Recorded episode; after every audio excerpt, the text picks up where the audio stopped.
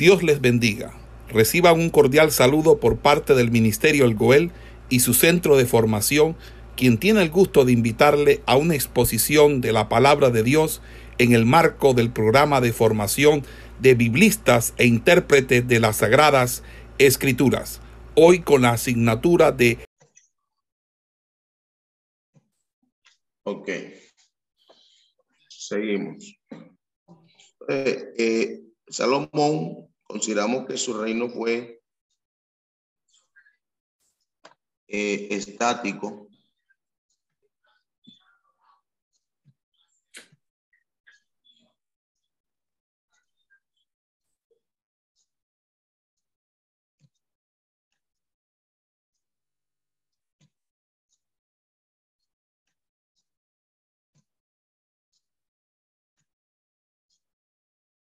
Por lo siguiente. Y es que él se dedica a la parte de organización eh, y aprovecha las circunstancias que estaba teniendo. Y entonces él acude a la vía diplomática para asegurar la paz. Y esto lo voy a señalar aquí. ¿Por qué? Porque Salomón eh, busca la vía diplomática.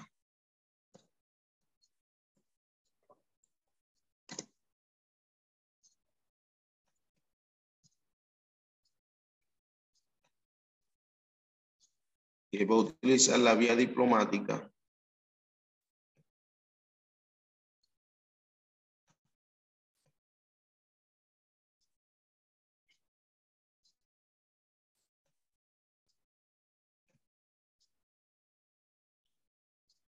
con miras a qué? A conservar la paz.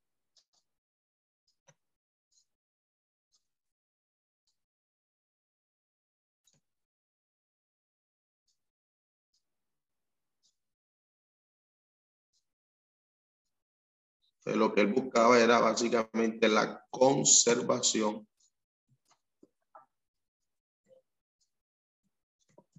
de la paz.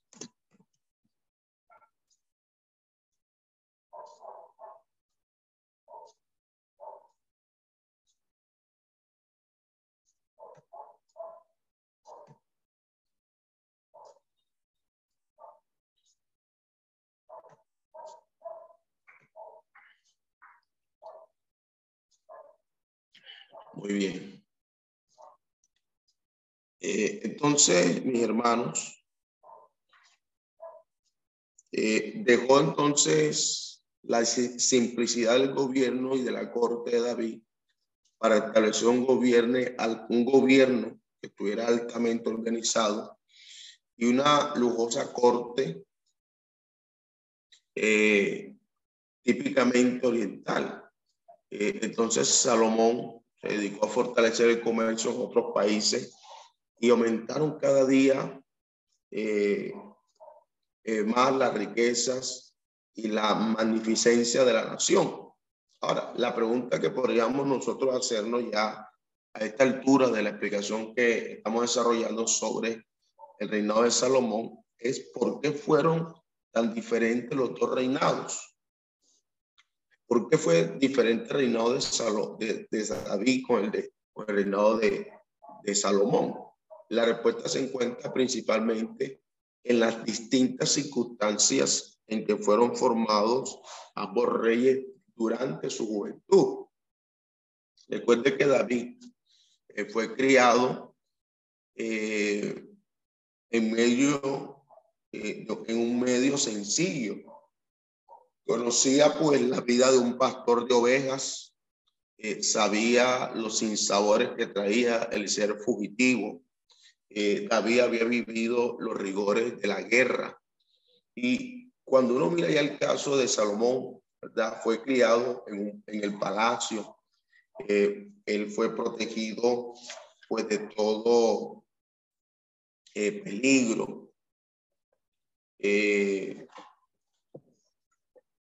y acostumbrado a recibir todo lo que él deseaba. David, por ejemplo, iba a ser un caudillo vigoroso, eh, hemos señalado, eh, un hombre dinámico y capaz de conducir a sus ejércitos eh, a grandes victorias. Salomón fue, en cambio, un monarca que fue pacífico, que se contentó quedándose en su palacio, preocupándose por mantener el imperio de su padre que, que ya había formado. Eh, David creó solamente la maquinaria gubernativa eh, suficiente para gobernar su nación. A Salomón, a Salomón le gustaba el, esplendor de los reinos eh, orientales y perfeccionó la organización política eh, a fin de cobrar los impuestos necesarios para mantener su numeroso ejército y su lujosa corte. Eh, David era un hombre del pueblo, Salomón un hombre de palacio. sobre todo David mantuvo una fe profunda en Jehová y fue un varón, según la Biblia, que fue conforme al corazón de Dios. Salomón, aunque comenzó bien, desafortunadamente Salomón se apartó paulatinamente del camino de Jehová y finalmente cayó en varios pecados que le trajeron la desgracia pues a su reino. Eh, entonces vamos nosotros a, eh, a señalar lo siguiente eh, y es el ascenso de Salomón al trono.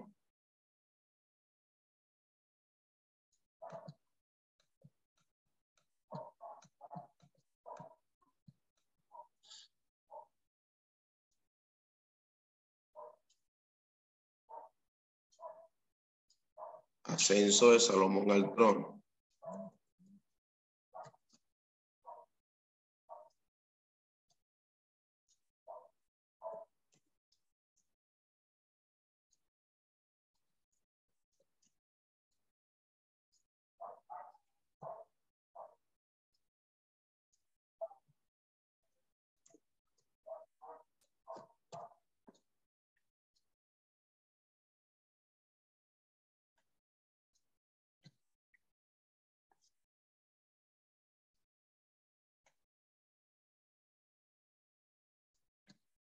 Ascenso de Salomón al trono.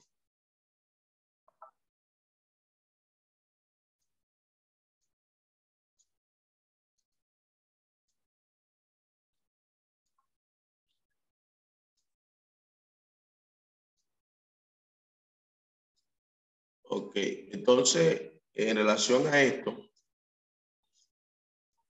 eh, el ascenso de Salomón al trono pues deviene de un hecho que se, que se da en el capítulo 1 y tiene que ver con la rebelión de Adonías en el capítulo número 1 del primer libro de Reyes. Entonces, eh, al aproximarse el fin de sus días, David no había señalado todavía quién iba a ser el que le iba a suceder. Eh, Adonías, el mayor de de David que quedaban, eh, se consideraba pues el legítimo heredero al trono. Era en realidad el cuarto hijo de David, según, según el libro de Samuel, capítulo 3, versículo 2 al 4. Eh, non y al Salón pues habían muerto. Y Lea, su tercer hijo, aparentemente había muerto también, ya que eh, el, en el texto bíblico eh, no es mencionado y no sabemos si Adonia estaba enterado de que Salomón había sido elegido por Dios para ser el sucesor de David, como nosotros lo vemos en el capítulo 22 del primer libro de Crónicas, versículos 9 y 10. Eh, si lo sabía, eh, entonces no quería acatar la voluntad divina y había sido una persona eh, mimada en su juventud. Eh, recuerde que la Biblia dice que su padre nunca le había entristecido en todos los días con decirle por qué haces así. Yo creo que esa es una de las cosas que causa mucho daño, ¿verdad? En la crianza de un niño, cuando el niño es consentido, cuando el niño no es corregido, cuando el niño pues no se le dice las cosas que hay que decirle para eh, que corrija lo que tenga que corregir y cambiar lo que tenga que cambiar. Entonces, en ese sentido, uno puede mirar, hay una semejanza entre David y Elí. Eh, que no disciplinaba a sus hijos. Los dos personajes pues, eran buenos hombres en cuanto a lo que tiene que ver con su servicio al pueblo, la manera como ellos servían al pueblo, pero faltaron en sus hogares. Al igual que el salón, Adonía era una persona eh, vana, una persona ambiciosa, eh, imitaba la pompa, ¿verdad? De su hermano, haciéndole acompañar eh, por su eh, escolta de 50 hombres con caballos y, carros de guerra. Entonces, la conducta de Adonías llegó a su colmo cuando eh, resolvió apropiarse de la, de la enfermedad de, de su padre y apoderarse del trono por la vía de la violencia. Pero lo más triste de todo esto, en su conspiración se encuentra en la traición de, de, Joab, que era comandante del ejército, y de Abiatar, uno de los principales sacerdotes. Entonces Joab era el sobrino y vio compañero de armas de David, pero había caído en desgracia con David por el hecho de que había dado muerte a Anner eh, y, al Salón y a Amasa. Tal vez Joab eh, temiera que el jefe de la Guardia Real, eh, Benaía, tomara su puesto. Entonces, Abiatar era el único sobreviviente de la masacre de Nod y siempre había sido fiel a David. En este sentido, mis estimados hermanos, pues se cree que estaba descontento Porque David había designado a Sadot para que ejerciera con él las funciones de sumo sacerdote. Persiguiendo pues fines personales, estos hombres se pusieron junto a Adonías. Así vendían después de una vida eh, de lealtad, porque pasaron más, eh, pensaron más ¿verdad? en sus propios intereses que en los de Dios. Entonces, cuando Adonías consideró que tenía el suficiente apoyo, hizo una fiesta con sacrificios, invitó a sus amigos y a los otros hijos de los reyes de Judá, que eran capitanes del ejército de Israel. Sin embargo, no invita, eh, me llama la atención porque no invita al profeta Natán, ni a Benaía, ni tampoco eh, a Salomón y a los grandes héroes de la Guardia Real que eran más leales, eran los más leales seguidores de David desde su juventud. Entonces, al enterarse del banquete de Adonías, el profeta Natán actuó inmediatamente, pues para atajar desde el comienzo del movimiento eh, subversivo eh, que estaba levantando en ese momento Adonías donde Adonías está exaltándose pues a sí mismo.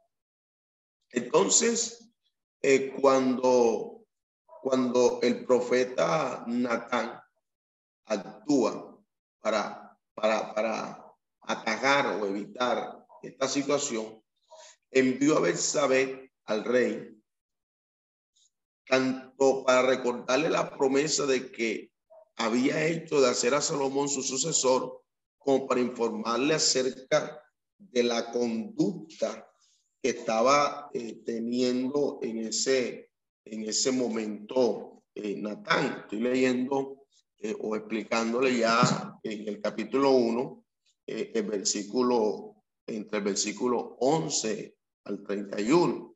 Entonces, el profeta Natán toma la iniciativa en la acción que frustró el intento de Adonías para hacerse rey. Él entendía que debía aplicarse el principio de la elección divina a la, a la, a la situación política.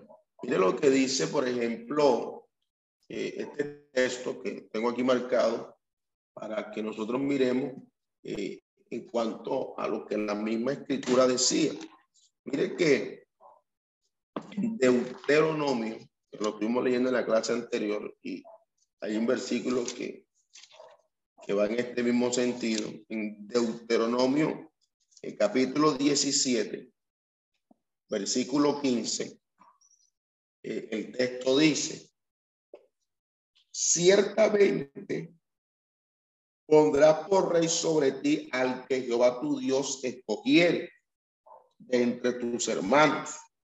Pondrá rey sobre ti. No podrá poner sobre ti a hombre extranjero que no sea tu hermano. Entonces, en este texto miramos eh, donde se acentúa ¿verdad? la prioridad de la elección divina con respecto al reino de Israel. O sea, que aquí primaba un principio y era que para ser rey de Israel tenía que primar un principio y el principio que regía o el principio fundamental aquí era que el rey tenía que ser establecido por voluntad divina, ¿verdad? Y que no estaba sujeto a una, eh, a una, una situación eh, política. Entonces, Natán, quien comprendía esto, estamos señalando y que, y que estamos eh, trayendo el, el, criterio que la misma escritura pues ya estaba estableciendo en el libro de Deuteronomio. Recuerde que Deuteronomio significa repetición o segunda ley. Entonces, en ese sentido, ¿verdad? Comprendió que la acción eh, de Adonías, si tenía éxito, significaría una seria amenaza para la vida de Belsabé, la madre de, Salomón, y, y, aún de Salomón mismo, porque generalmente no había piedad para los miembros de un régimen político que fuera derrocado. Entonces Natán instó a Betsabé a que viera enseguida a David y cuando ella se presentó delante de David, le recordó que él había decidido anteriormente que Salomón lo sucedería en el trono. Eh, eso usted lo puede mirar en el versículo 17. Eh, David entonces también le informó acerca de los movimientos de Adonías. Cuando llegó Natán actuó con, como si no hubiera estado enterado de nada. Entonces, eh, sugirió eh, que tal vez Adonías estuviera cumpliendo los deseos de David, eh, que, que, pero, pero que él, pero que a él, Natán, no le había pues dicho nada. Eso usted lo mira en el marco de los versículos 24, 25, 26, 27, introduciendo su declaración como un acostumbrado juramento de afirmación para dar paso a las palabras, David manifestó delante de Betsabé y, y otro presente, dijo, tu hijo Salomón reinará después de mí. Eso lo muestra claramente el versículo 1. Al parecer, cuando entró Natán y Betsabé, ya había salido, pero la volvió a llamar, ¿verdad? Para que, para que, para escuchar la promesa del rey. Entonces ya cuando uno mira el versículo 32 en adelante, eh, encontramos que Salomón es ungido eh, públicamente en Gión. Es ungido en guion. Era el tiempo pues de actuar, era el tiempo de, de actuar. Era el tiempo de actuar.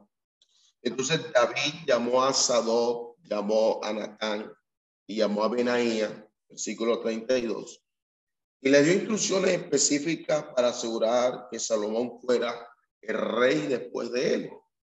Todo este, este acontecimiento es comparable al anuncio público con el, ese ungimiento implícito referente a, a, Saúl.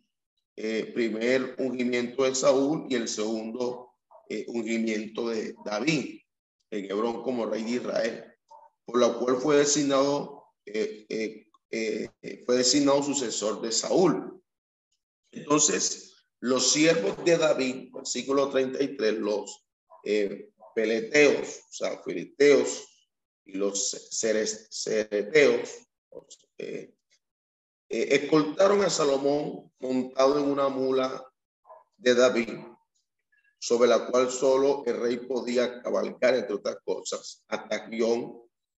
Lugar sería una, sería la fuente de la Virgen fuera de la muralla este de la ciudad sobre una ladera que cae sobre el valle de Cedrón. Entonces, eh, aquí nosotros miramos en lo correspondiente a la manera como es, llevado a, ungir públicamente a, a, Salomón. Ahora, eh, eh, hay un aspecto que me llama la atención y tiene que ver con ese fracaso del golpe de Adonías. Eh, entonces, ubicados como estaban a una distancia desde, desde la que podían oír lo que sucedía en Gión, versículo 41 eh, en adelante, Adonías y los suyos oyeron el clamoreo de los que clamaban a Salomón como rey. La sospecha de que algo había salido mal eh, se confirmó cuando Jonatán del sacerdote Abiatar, en el versículo 42, llegó con la información detallada de todo lo que estaba eh, sucedido o lo que había sucedido en Gion. Los convidados de Adonías buscaron refugio, cada cual por su lado, despidiéndose de todas en todas las direcciones. Entonces, Adonías, desesperado, huyó eh, huyó eh, al altar que estaba delante del arca del pacto. Y según el texto dice que él se asió los cuernos del altar. Esperaba hallar alguna protección especial en la santidad de aquel lugar. El Salomón tuvo piedad de él eh, a condición de que fuera hombre de bien. Aquí en, en el versículo 52. Específicamente que guardara de intentar otra usurpación del trono. Entonces la Biblia dice que el rey adoró en la cama. David eh, estaba en cama, pero adoró al Señor cuando recibió la noticia de la coronación de, de Salomón. Entonces, entre los versículos 50 al 53, uno puede mirar eh, algunos aspectos eh, que uno llama la atención eh, como tiene que ver la, esta rebelión de Adonías, eh, el refugio de Adonías, y, y, fue a refugiarse eh, a los cuernos del altar, y, y, ese perdón condicional que recibe Adonías, que recibe Adonías. En el capítulo 2 hay un último consejo de David a Salomón, estamos en el capítulo 2.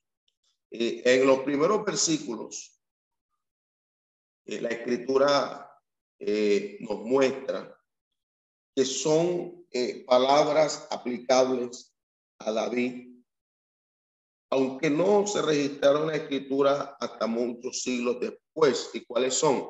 Está establecido para los hombres que mueran una sola vez.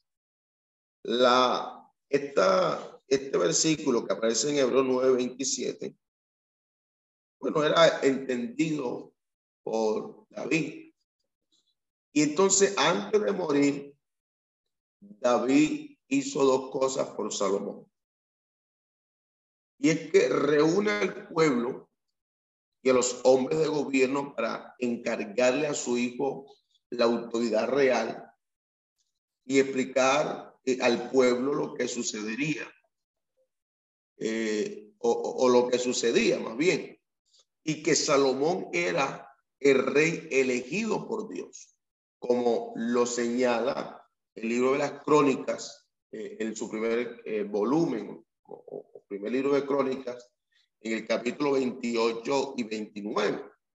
Luego, en el lecho de muerte, le aconsejó David a, a, a Salomón este guardara pues la ley de Moisés, la fidelidad absoluta a Jehová. Oiga, hermano, eh, es el comienzo, ¿verdad? Del camino que nos va a llevar hacia el éxito.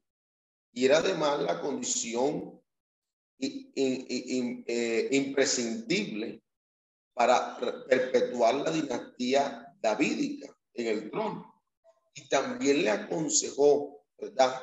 Que diera muerte a Joab y a Simei. David no había castigado a Joab por derramar sangre ni, ni a Simei por haber maldecido. Para anular la maldición, pues sería necesario volverla contra su autor. David eh, no quiso quebrantar su juramento, pero consideró que su promesa no obligaría a, Salomón, a Salomón.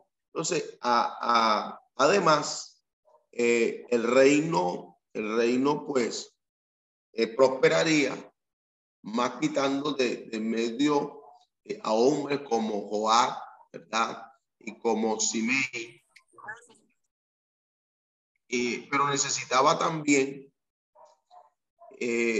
necesitaba también la, la fortaleza de los hombres leales, como los hijos de eh. A Salomón le convendría recompensarlo por su fidelidad. Salomón solidifica su reino, ya cuando uno mira eh, eh, versículo 13 en adelante, y entrando aún al capítulo, el capítulo 3, el versículo 2. Entonces, eh, David, esto, Salomón, ¿verdad? Cumple las instrucciones de David. Entonces, dos personas que David mencionó junto con Abiatar, que también estaban en contra de Salomón, fueron tratados por este según su mejor juicio. Estas personas eh, representaron una prueba crucial para Salomón, pues al comienzo de su reinado su proceder no estuvo de acuerdo con las normas eh, del Nuevo Testamento y debe ser eh, interpretado a la luz de las normas que, se daban propiamente dicho en su época. Entonces, la petición de Adonías es negada. Aunque la amnistía en el reino había sido dado por Salomón, eh, por Jehová, Adonías no estaba satisfecho y continuaba expresando esas ambiciones personales que tenía, esas ambiciones egoístas que tenía, y la vida, eh, eh, su vida, la, la, ilustra o estaba enmarcada o porque, eh, porque estaba satisfecho. Entonces, este hombre la, eh, a ver, ¿cómo decirle?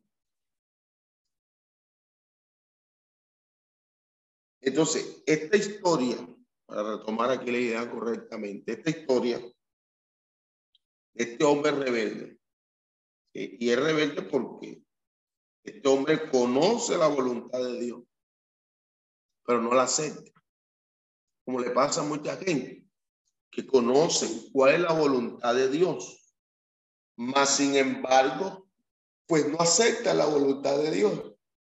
Entonces, la petición de Adonías, ella a través de Betsabé, parece haber sido inocente, pero probablemente no lo era. Al pedir a Abisai por mujer, estaba haciendo otro avance sutil para realmente usurpar el trono. Si le hubiera dado la mujer, miembro del harén real, pues hubiera tenido una cuña para seguir penetrando eh, eventualmente y para a través de esto, hermano, pues destronar a Salomón. Eh, según la costumbre, escúcheme bien, según la costumbre, la posesión del harén del rey anterior, pues significaba que la persona que la obtenía había dominado al gobernante. Y aunque esto era una costumbre, eh, eh, fíjese que aún en la misma escritura nosotros podemos eh, ver en cómo se daba esa, esa, esa costumbre. por ejemplo, usted puede mirar esto que estoy señalando en el capítulo, en el segundo libro de Samuel, capítulo 3, versículos 6 al 11. Y en el capítulo 16, versículo 22 del mismo segundo libro de, de Samuel. Entonces, Betsabé pudo haber sido eh, crédula acerca de la petición que estaba eh, teniendo Adonía, pero Salomón eh, no lo era. Entonces, irritado y enojado, se le le espetó eh, las demanda también para él el reino. Versículo 22. Eh, la promesa de Salomón de conocerle su pedido no había incluido lo único eh, que no podía concederle. La solicitud de Adonías tenía implicaciones de traición y estaba mostrándole como un hombre de bien, como antes se lo había pues aconsejado a Salomón. Recuerde eh, cuando estaba allí sosteniéndose sobre los cuernos del altar y había obligado a Salomón a hacer lo que no había querido hacer después del putado golpe en, en Rogel. Y ordena a Benaía que ejecutara a Adonías. Pero yo quiero avanzar un poco más en esta historia eh, que estamos mirando en esta eh, narración eh, que estamos desarrollando.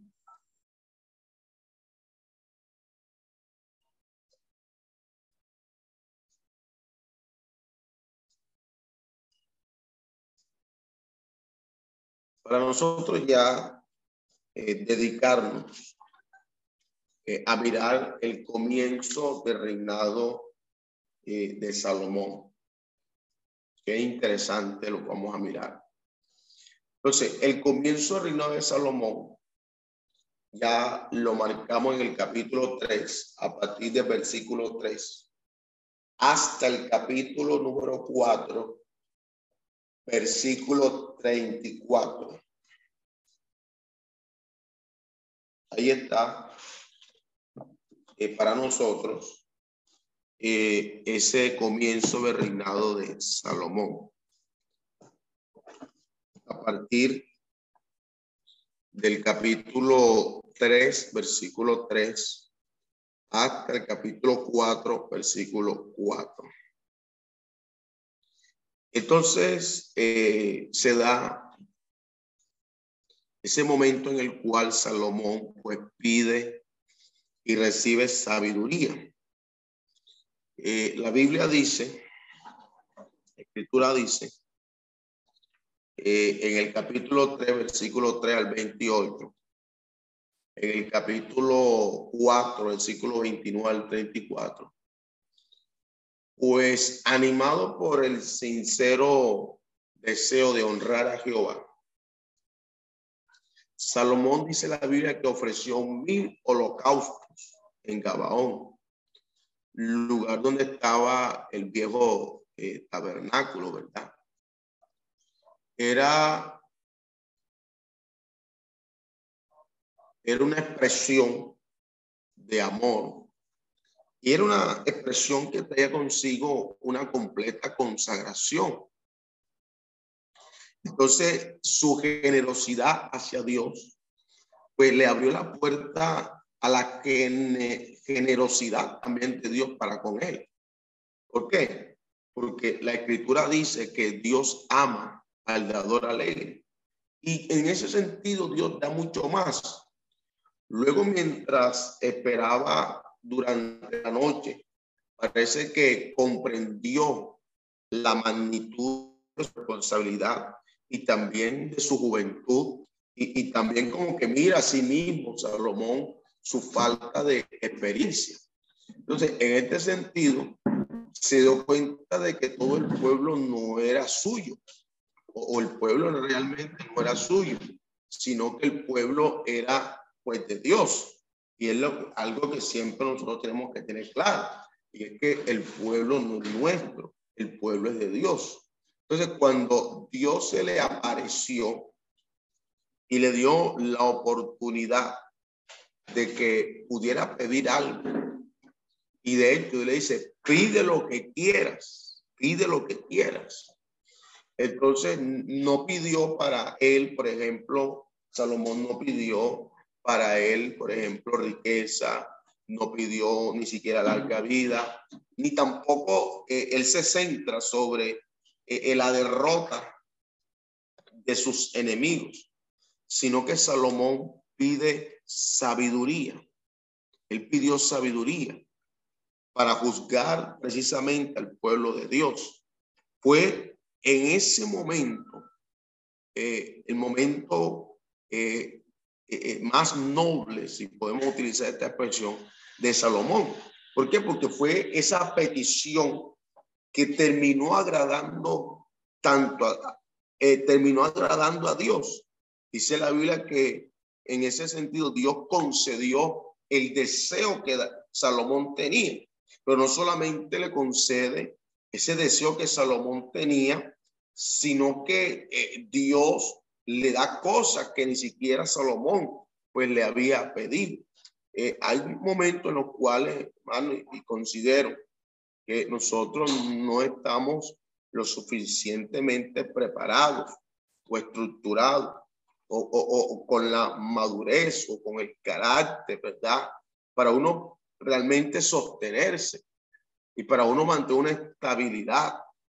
Si Dios pues nos dijera a nosotros, pide lo que quieras. O sea, eh, eh, estaríamos nosotros eh, realmente ubicados en lo que realmente nosotros debemos pedirle a Dios o, serán que nuestros intereses son intereses materiales o entendemos la magnitud de la responsabilidad que implica llevar adelante la obra del Señor.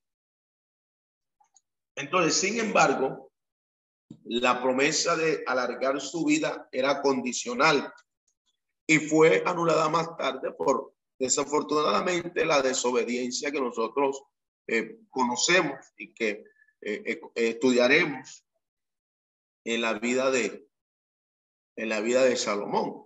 La sabiduría que pidió Salomón no era una sabiduría abstracta de filósofos, sino una sabiduría práctica para solucionar los problemas del pueblo y gobernar bien. Básicamente, en eso consistía la sabiduría que estaba eh, pidiendo Salomón.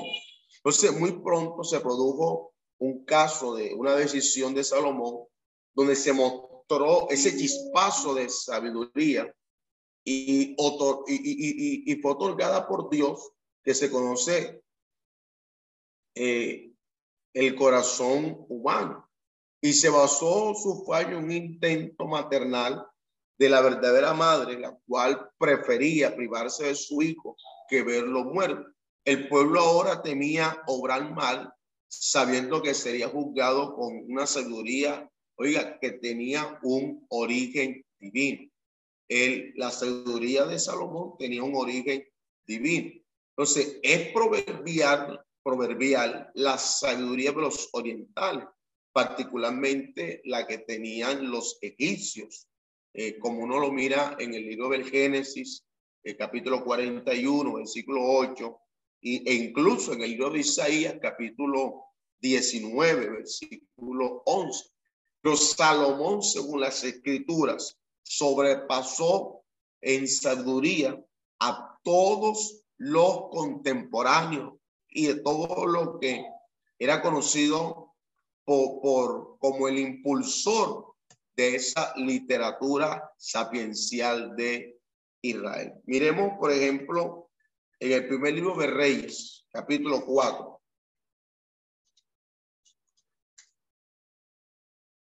Primer libro de Reyes, capítulo 4, versículo 29 al 34. Vamos a hacer lectura de esta de este pasaje.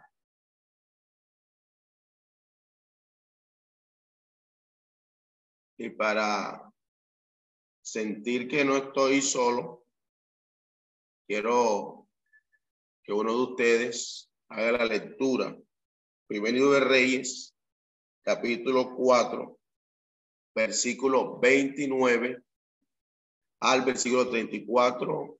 Eh, el hermano Álvaro, el hermano Eliezer David, el hermano Freddy, el hermano Jorge, la hermana María Figueroa, cualquiera de ustedes que levante la mano para yo saber que puede hacer lectura de la palabra y eh, nosotros le escuchamos. Primer libro de Reyes, capítulo 4, versículo 29 al 34. Quien pueda hacer la lectura de la, escritura eh, puede levantar la mano y yo eh, le doy el, el paso para que usted haga la lectura de la palabra.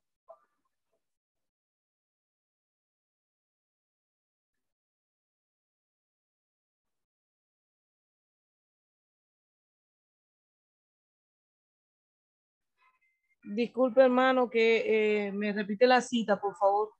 Primer libro de Reyes, capítulo 4, versículos 29 al 34. Listo. Dice la palabra del Señor en el nombre del Padre y del Espíritu Santo.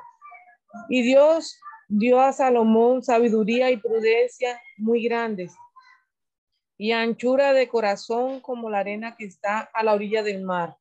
Era mayor la sabiduría de Salomón que la de todos los orientales.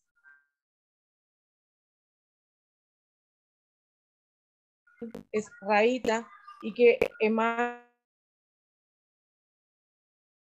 y fue conocido entre todas las naciones de alrededor y compuso tres mil proverbios y sus cantares fueron mil cinco.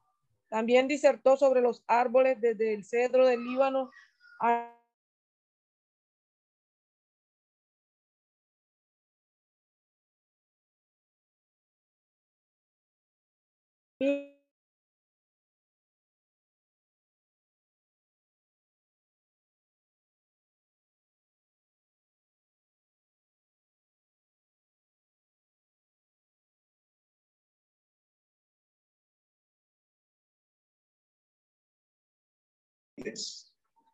ni tanta prosperidad y paz como para inspirar obras eh, literarias. Pues Salomón impulsó este movimiento, impulsa este movimiento y coleccionó y compuso miles de proverbios y también de cánticos. Se le atribuyen a Salomón la mayoría de las máximas encontradas eh, en el libro de Proverbios y esto también eh, que se puede señalar en el libro de Eclesiastés y Cantares. Eh, se han puesto bajo su nombre, por ejemplo, los salmos 72 y el salmo 127. Su conocimiento de los animales y de las plantas hizo posible el uso de las analogías tomadas de la naturaleza en sus eh, moralejas. Eh, en el capítulo 30 de Proverbios, versículo 24 eh, al versículo 33. vamos a hacer una pausa aquí un momento. Vamos a hacer una pausa un momento.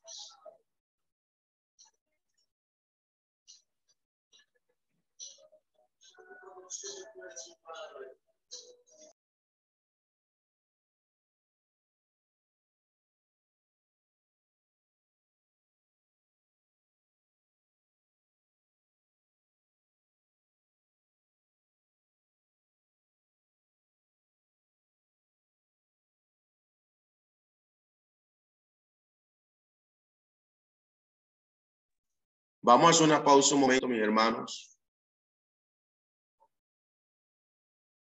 A Salomón, y ustedes están eh, a Salomón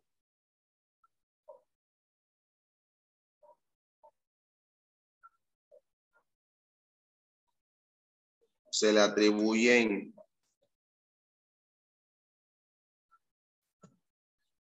los siguientes libros ya que estamos en este, en este punto. Eh, nos, em, están siguiéndome aquí en, en la pantalla, en el tablero. Amén.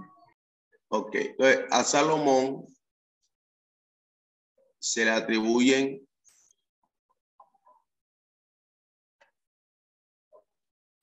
tres libros que voy a señalar aquí.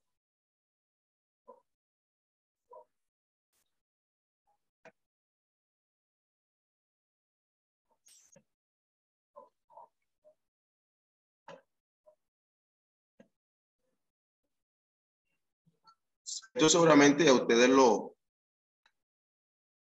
lo vieron en libros poéticos y de sabiduría. A ver si lo recuerdan. Seguramente que sí.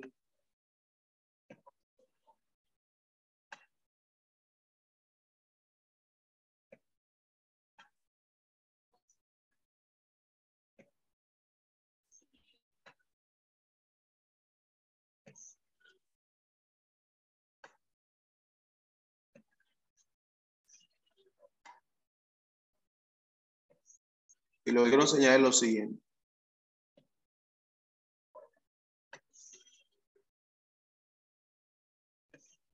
Dentro de estos libros poéticos y de sabiduría, hay tres que se le atribuyen a Salomón. Por ejemplo, Proverbios.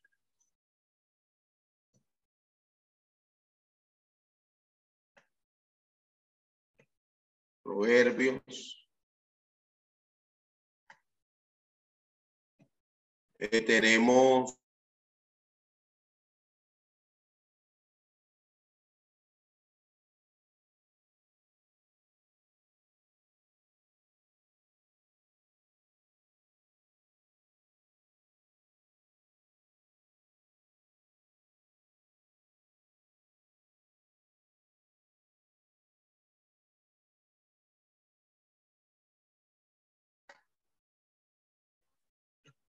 y cantar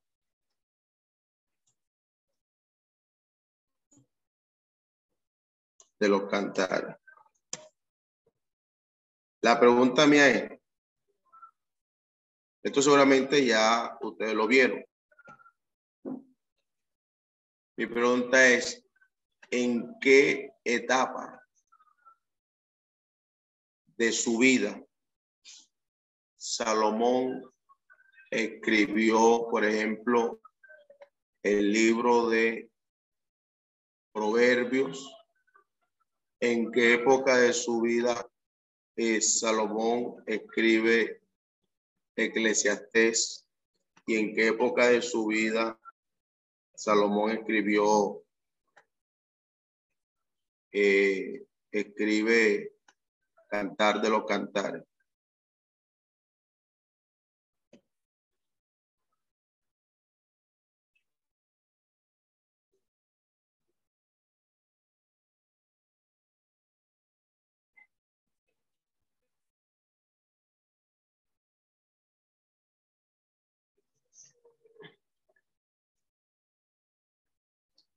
Bueno, Sí, es clara lo la pregunta.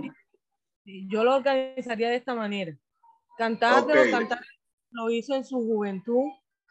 Eh, Proverbio ya en su madurez como rey y Eclesiastés ya al final eh, como rey cuando ya había este eh, enten- eh, bueno lo cantar primero Proverbio en su madurez y Eclesiastés ya en, eh, en su vejez.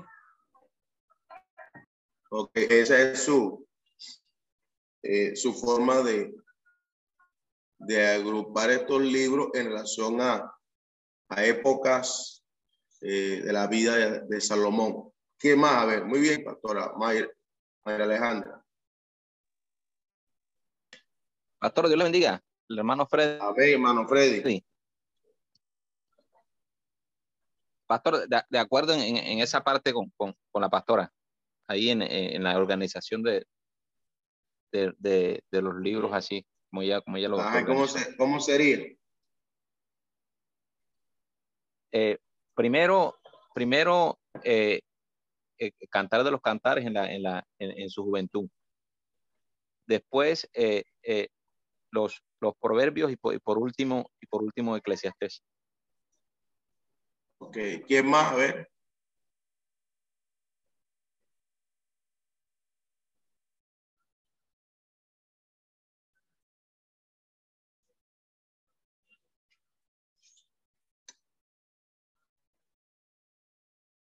¿Quién más? A ver.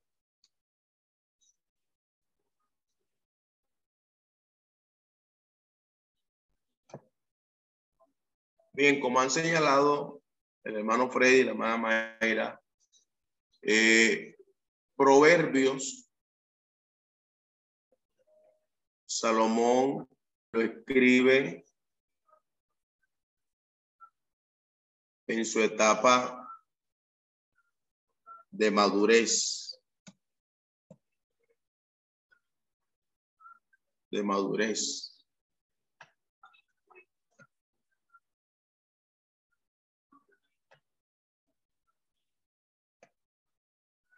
El libro de Eclesiastes,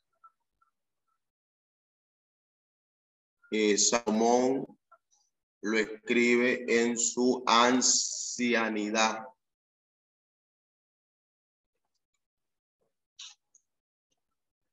Ancianidad. Ancianidad.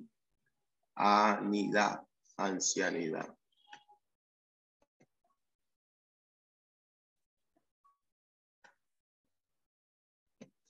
Y evidentemente, como ustedes han citado, el libro de los cantares, eh, Salomón lo escribe su, en su juventud.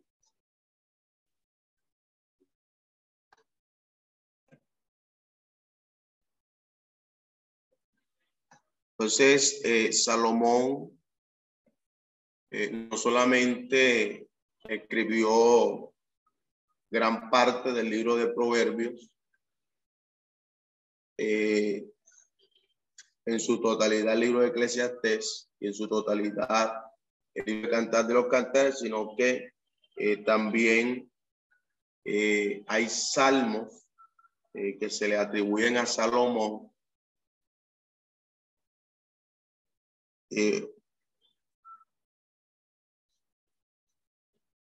Por ejemplo,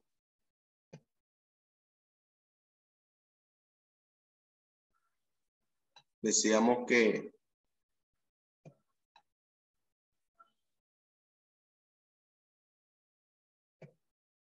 eh, que hay salmos. A ver si estaban atentos. Eh, ¿Qué salmo yo le dije que se le podían atribuir a, a Salomón?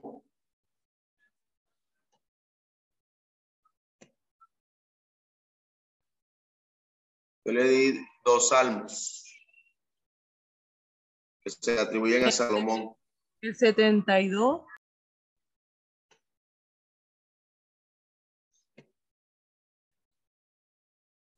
Ajá, muy bien, el Salmo 72.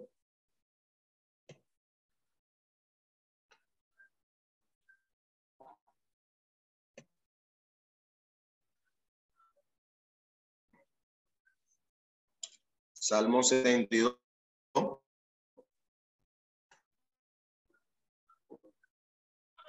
Ciento veintisiete. Y el 120, muy bien. Muy bien. Así es, Alejandra, muy bien.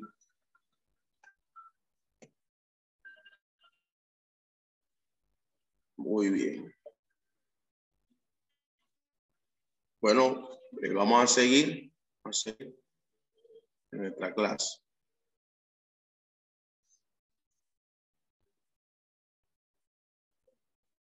Bueno, eh, entonces vemos un hombre con una capacidad dada por Dios y que esta capacidad intelectual dada por Dios a Salomón le presentó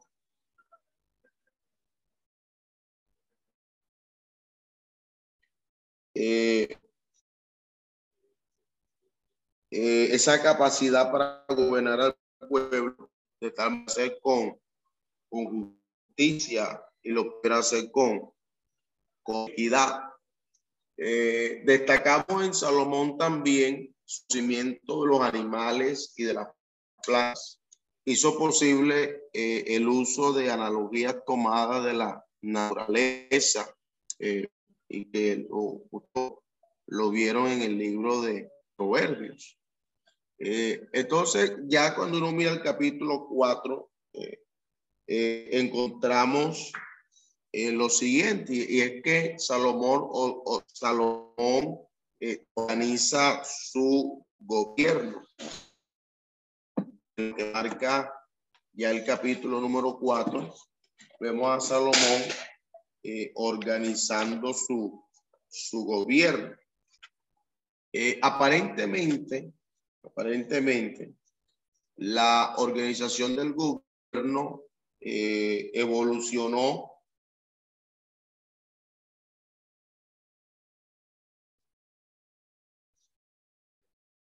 eh, de lo sencillo hasta lo más complejo en el transcurso de los años, pero de su, eh, de su reinado.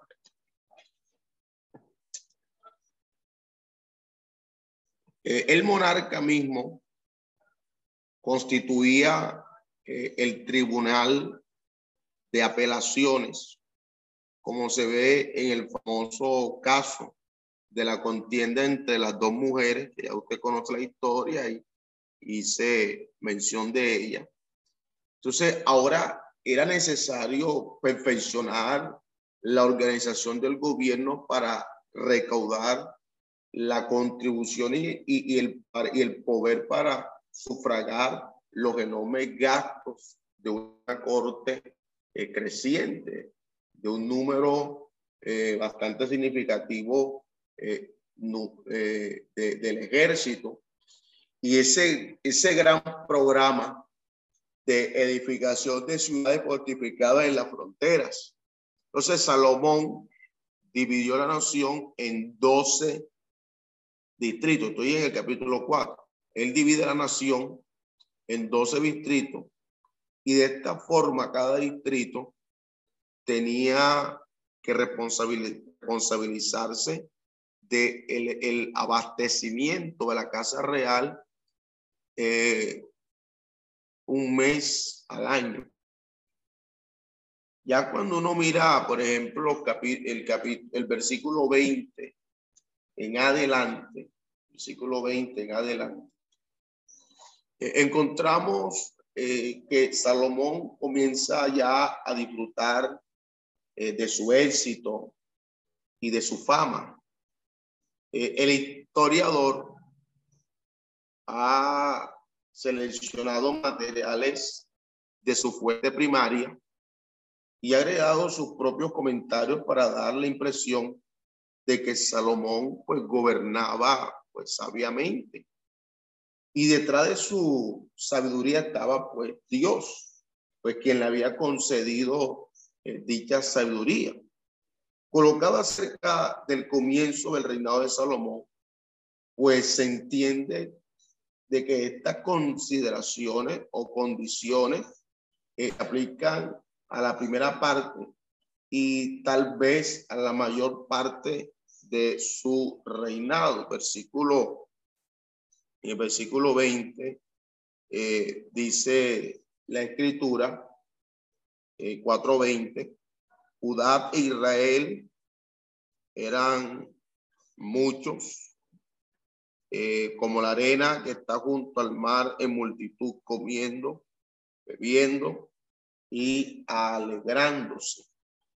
Entonces, eh, el versículo 20 muestra un pueblo feliz. Versículo 25, y Judá e Israel vivían seguros, cada uno debajo de su parra y debajo de su higuera, hasta Dan, hasta Berseba, todos los días de Salomón. Entonces, la Biblia habla aquí de Judá e Israel. Todos los israelitas del país cuyo total era mayor que antes. Su gran número durante los reinados de David y de Salomón era considerado como el cumplimiento de esa promesa que Dios había dado a los patriarcas.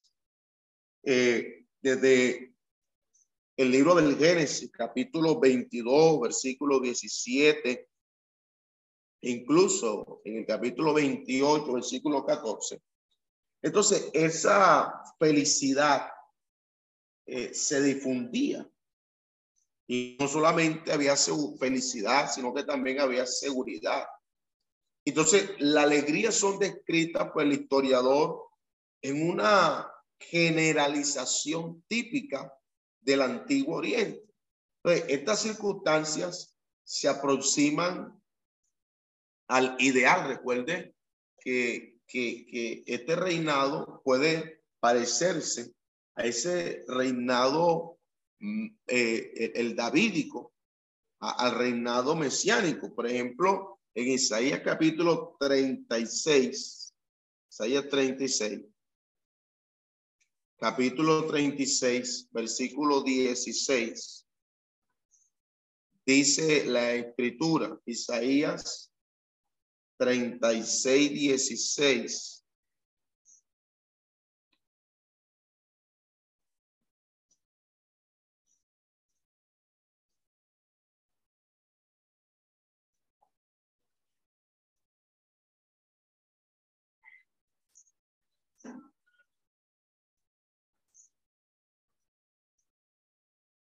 No escuchéis a Ezequías, porque así dice el rey de Asiria, haced conmigo paz y salí a mí y coma cada uno de su viña y cada uno de su higuera y beba, cada cual las aguas de su pozo. Eh, otra referencia es Miqueas 4.4. Miqueas 4.4. Dice, y se sentará cada uno debajo de su vid y debajo de su higuera y no habrá quien los amedrente, porque Jehová, porque la boca de Jehová de los ejércitos lo ha hablado. Entonces, más que en ninguna época de la historia de Israel, ellos tenían felicidad, tenían seguridad, tenían alegría. Y el versículo 21, 24 muestran ese dominio extenso que había alcanzado eh, particularmente Salomón. Dice la Biblia que él, eh, eh, extendió su dominio y, lo extendió de tal forma que se muestra cómo, cómo se pudo extender este Salomón. Entonces, eh, encontramos eh, en los versículos 22 y 23 de este capítulo 4 del, del libro de Reyes. Y si la provisión de Salomón para cada día le era de 30 coros de flor de harina, 70 coros de harina. Versículo 23. 10 bueyes gordos, 20 bueyes de pasto y 100 ovejas sin los siervos, gacelas y corzos y ovejas gordas. Versículo 26. Además de esto, Salomón tenía 40 mil caballos en sus caballerías para sus carros y 12 mil jinetes. Versículo 27. Y estos gobernadores mantenían al rey Salomón y a todos los que a la mesa del rey, del rey Salomón venían cada uno un mes y hacían que nada faltase. Hacían también traer cebada y paga para los caballos y para las bestias de carga al lugar donde él estaba, cada uno conforme al turno que tenía. Entonces, eh, traduciendo este pasaje a términos llaman nuestros, la alimentación de la corte de Jerusalén, consumida por un día, era de aproximadamente, estamos viendo que aproximadamente eh, había 11 mil kilos de flor de harina, o sea, de solet.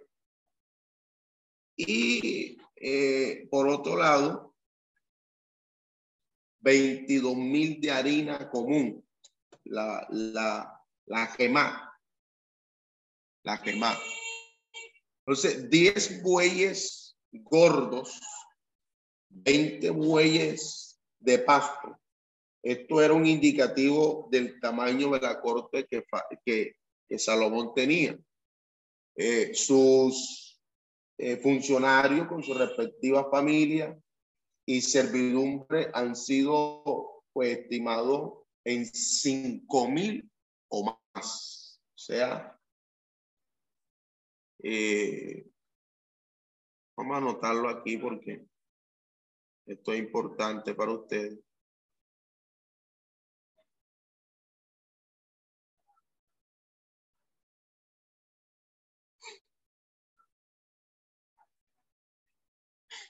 Vamos a anotarlo aquí.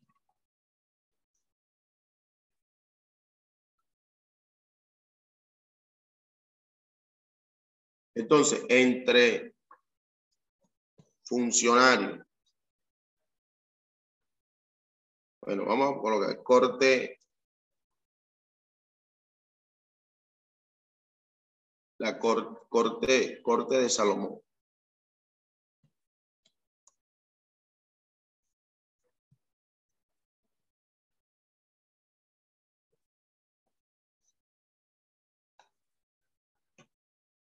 Eh, esta corte de Salomón la estimamos, se estima, se estima de acuerdo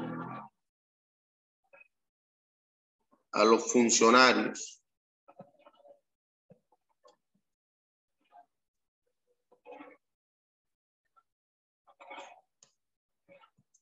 con sus respectivas familias.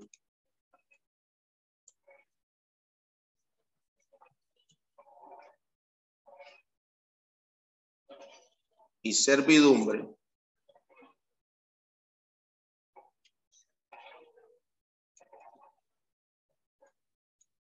Eh,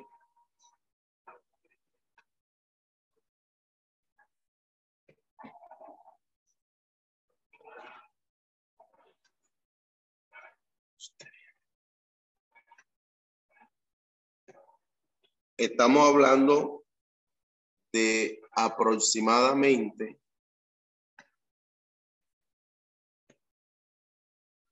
las personas que estaban con, con Salomón. Estamos hablando de aproximadamente cinco mil o más. O sea, Eh, no sé si esto es correcto, lo que voy a decir, pronto el pastor Garavito nos puede ilustrar sobre esto. Pero hoy por hoy, a, Salomón, de acuerdo a estas cifras, eh, a Salomón facilito le pudieran estar eh, atribuyendo austeridad en el gasto público.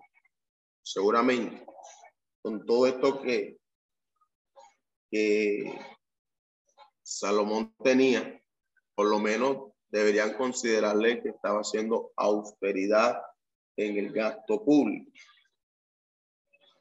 Entonces, indudablemente, indudablemente, esto significaría o significaba una carga pesada para cada eh, distrito, los muchos caballos para los carros y tal, y tal vez una caballería exigían más granos y forraje de distritos. Salomón tenía en su ciudad de, de, carros eh, probablemente unos cuatro mil caballos.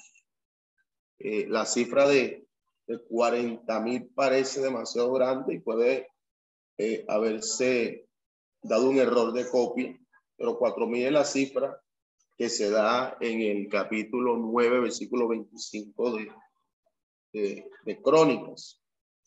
Esta cifra está de acuerdo con la cantidad de carros eh, que aparece en el capítulo 10, versículo 26, que es de 1400 y está apoyada perfectamente por las investigaciones arqueológicas y que dan cuenta de, lo que era propio eh, de Salomón.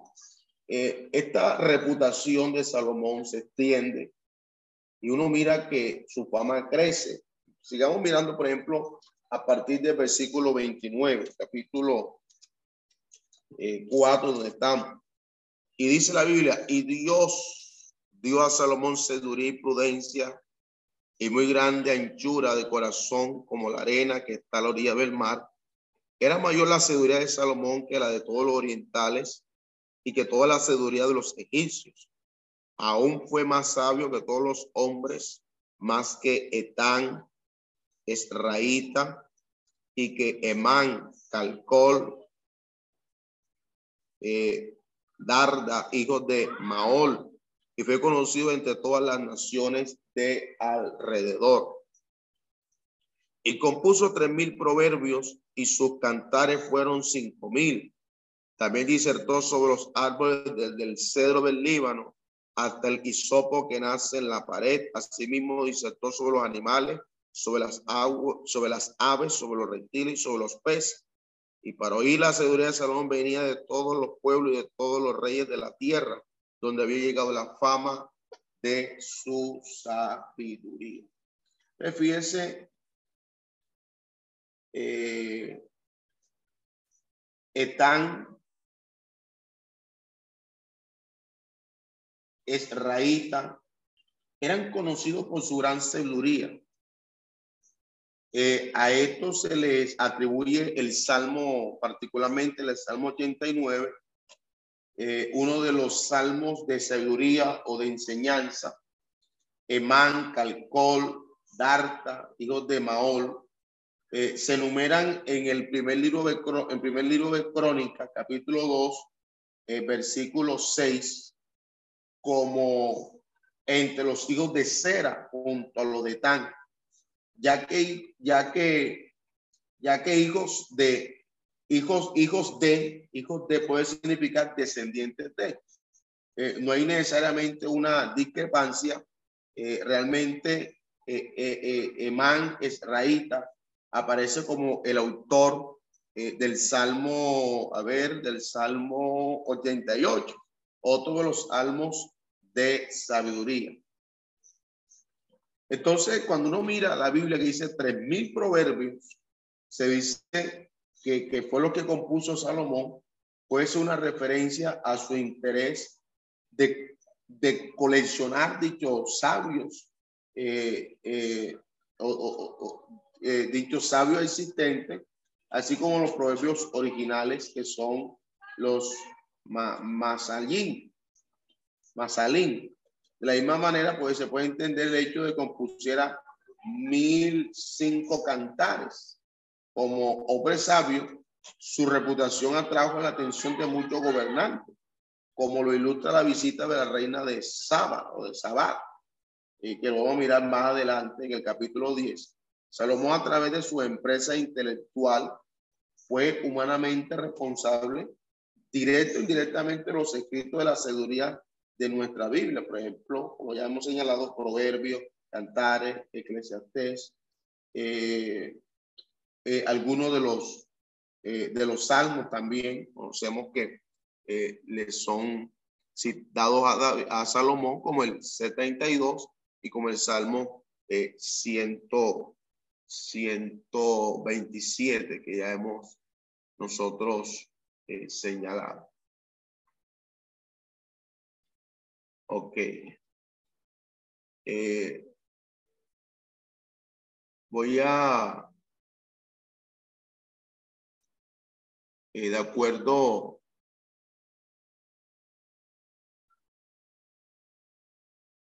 a, a, lo que hemos desarrollado en estos primeros cuatro capítulos de, de del primer libro de Reyes, en relación al reinado de Salomón, eh, en el Signal les voy a dejar unas preguntas o a todas estas preguntas que siempre estamos haciendo como actividades complementarias, actividades de aprendizaje y que le permita a usted eh, profundizar y ampliar conocimiento, dado que quizá en una clase, una explicación, no alcanzamos a abordar todo lo, lo concerniente a, una, a una explicación. Entonces, una de las formas para nosotros profundizar es a través de eh, preguntas. Entonces le voy a dejar unas preguntas allí como actividad de aprendizaje.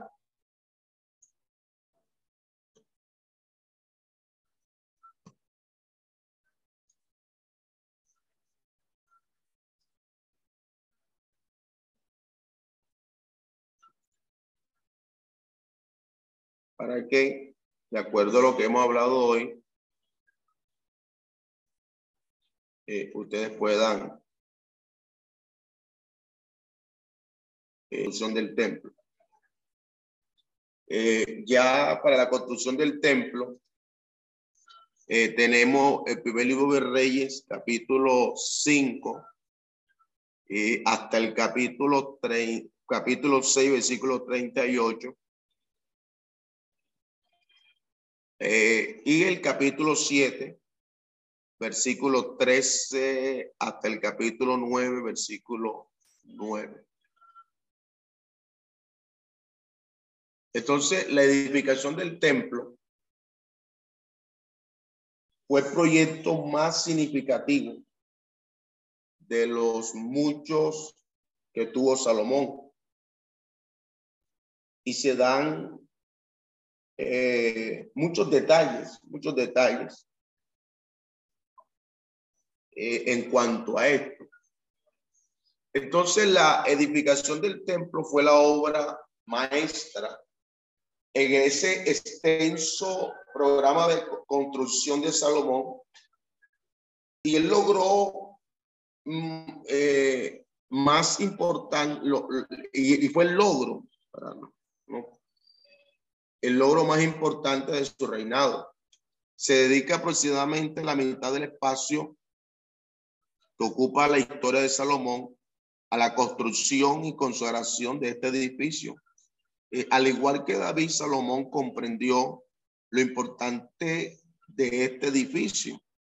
Al igual que David, Salomón comprendió lo importante que era tener un solo centro de adoración. Mucho antes Moisés había profetizado que Dios había escogido un lugar en la tierra para allí poner su nombre. Eh, en Deuteronomio capítulo 12, versículo 2 al versículo 7, eh, Moisés ya lo había profetizado, es decir, para él revelarse. Entonces, si se limitaban los sacrificios al templo de Jerusalén, pues disminuiría la tentación de sacrificar en los numerosos lugares altos. Recuerde que esa fue una de las grandes situaciones en las cuales Israel caía, de irse a los lugares altos y que eh, posteriormente, cuando ya miremos el reino dividido, vamos a mirar cómo nuevamente reaparecen estos lugares altos, ¿verdad?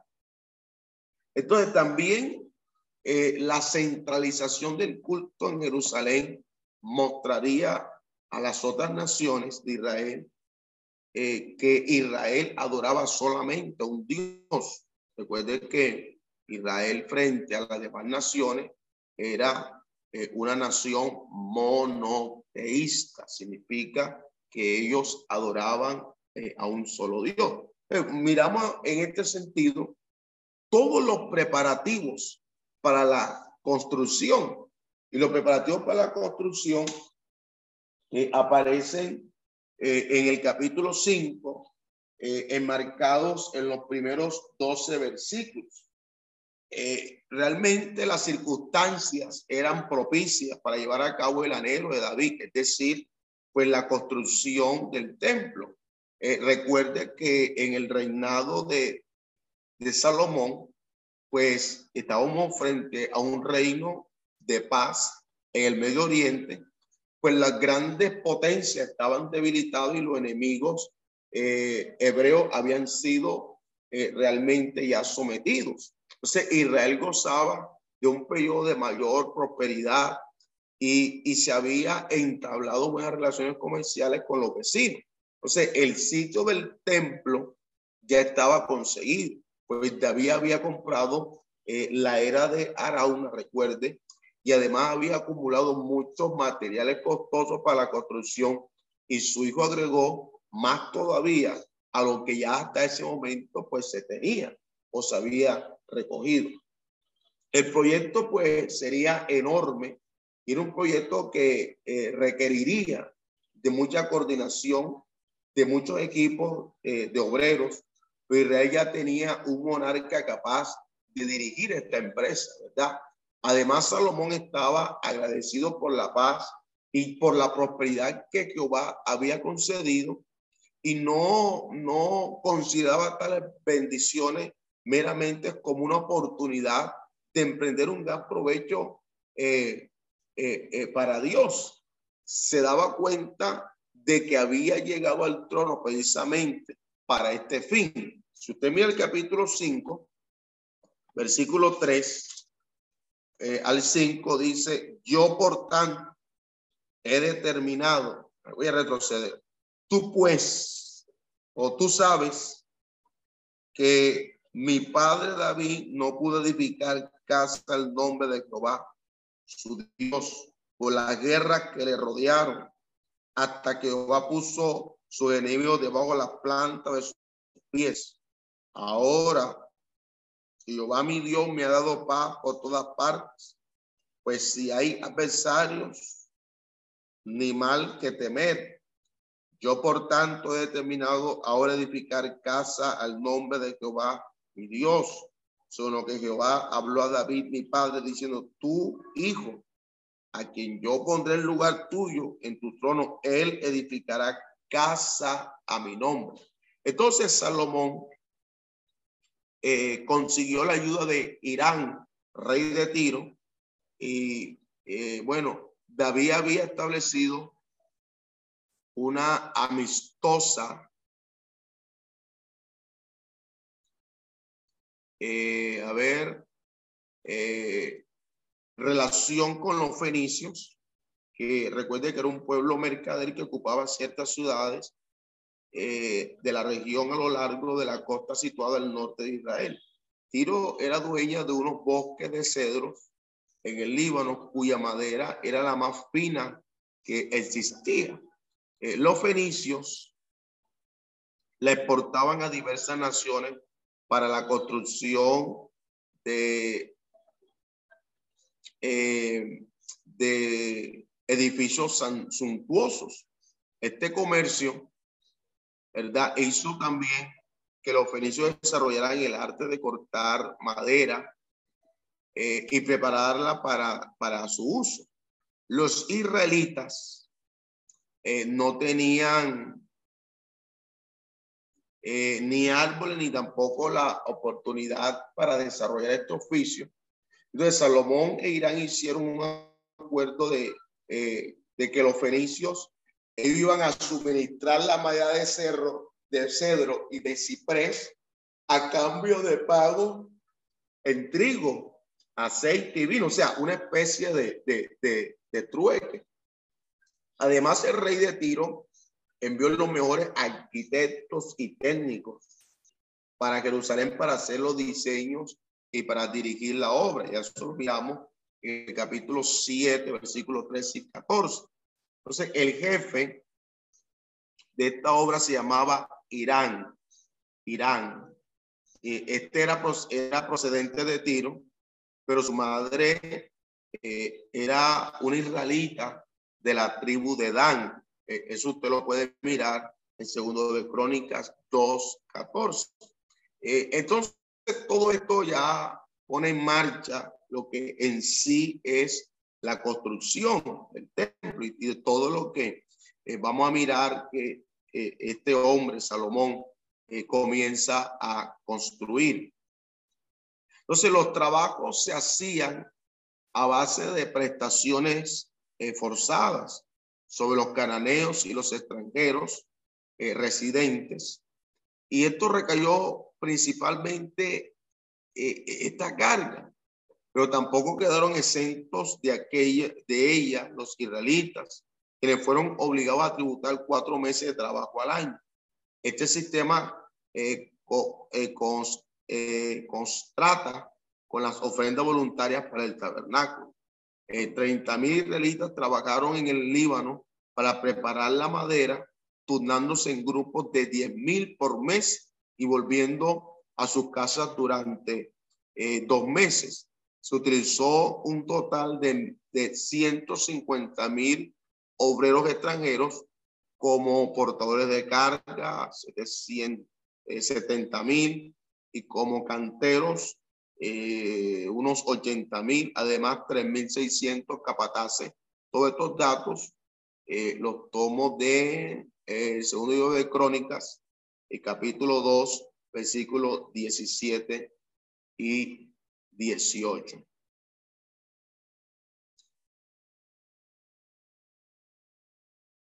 Entonces, puesto que en este tiempo pues se carecía de todo género de máquinas y también de medios de transporte, todo trabajo debía realizarse fuera a fuerza de, a fuerza de, brazos.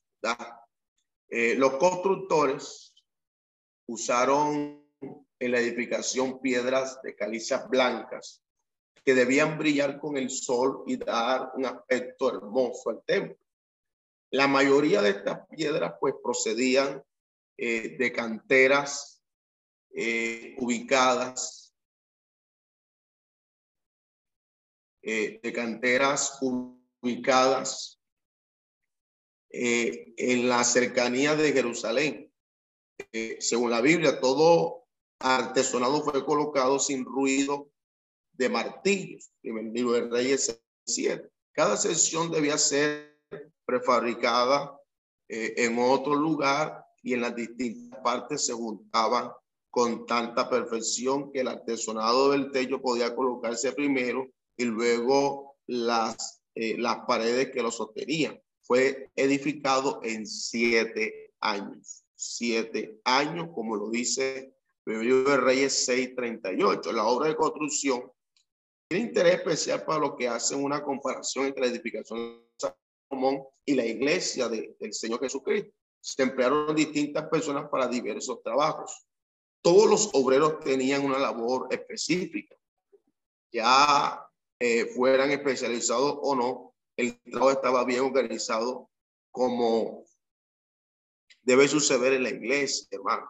Las piedras fueron cuidadosamente cortadas y cuadradas eh, en las canteras. Así las piedras vivas han de ser cortadas y sacadas del mundo y preparadas para ser colocadas en el templo espiritual. Así mismo la obra de Dios eh, a veces avanza en silencio, eh, prolongada y, el sensacionalismo no son evidencias de progreso eh, espiritual. O sea, la propaganda, la propaganda y el sensacionalismo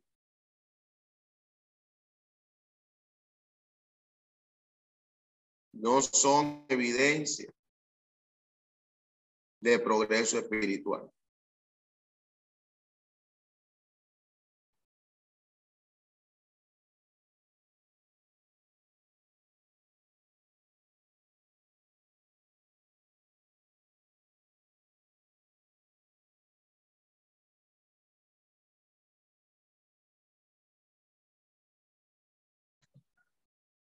Ok.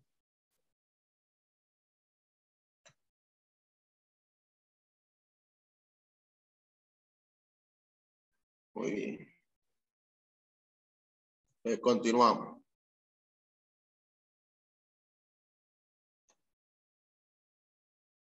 Ojo, la propaganda y el sensacionalismo no son evidencia del progreso espiritual. Eh, más adelantico, encontramos la descripción del templo. ¿Cómo se describe en el capítulo 6, en el capítulo 7 del primer libro de Reyes? El templo de Salomón se asemeja algo, eh, algo a los templos paganos, pero con muchas diferencias importantes, lógicamente. Eh, en el templo salomónico eh, no se encontraba asomo alguno de idolatría. En, lugar, en el lugar santísimo no había imagen ni representación alguna de Dios. Pues Dios, recuerdo, recordemos que Dios es espíritu y no se puede representar materialmente. La obra de arte del mar de fundición, el pilón de agua,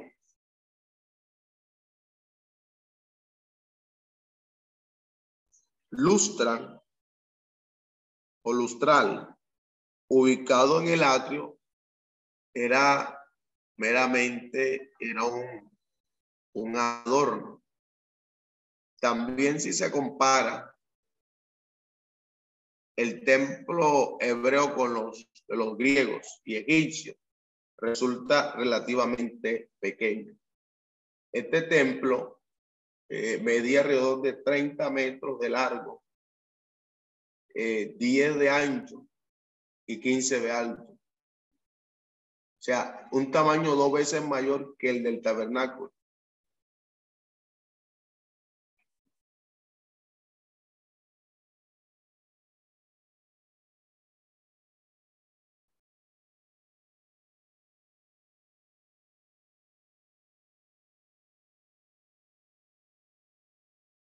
Ok.